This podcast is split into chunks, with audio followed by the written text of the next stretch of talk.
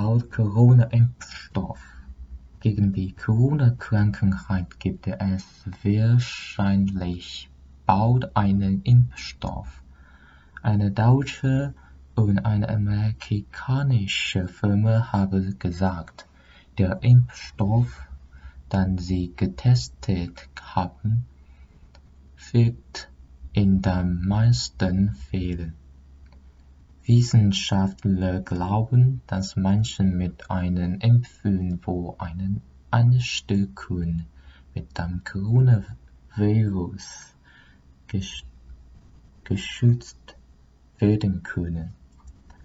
Wann die Impfungen beginnen können, ist noch unklar, denn die Behörden in Deutschland und in Europa müssen noch die Zulassung von dem Impfstoff erlauben. Bundesgesundheitsminister Jens Spahn sagt, in Deutschland wird Impfstoff für 40 Millionen Menschen gebraucht. Zuerst sollen Menschen geimpft werden, die zu einer Risikogruppe gehören.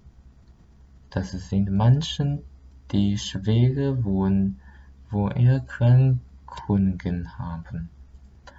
Außerdem sollen Menschen geimpft werden, die in Krankenhäusern, Pflegeheimen, bei der Polizei oder bei der Feuerwehr arbeiten.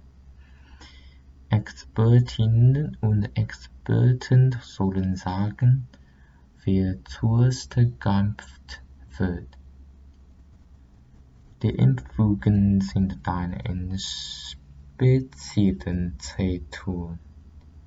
Ein Grund dafür ist, der Impfstoff musste bei minus siebzig Grad gekühlt werden.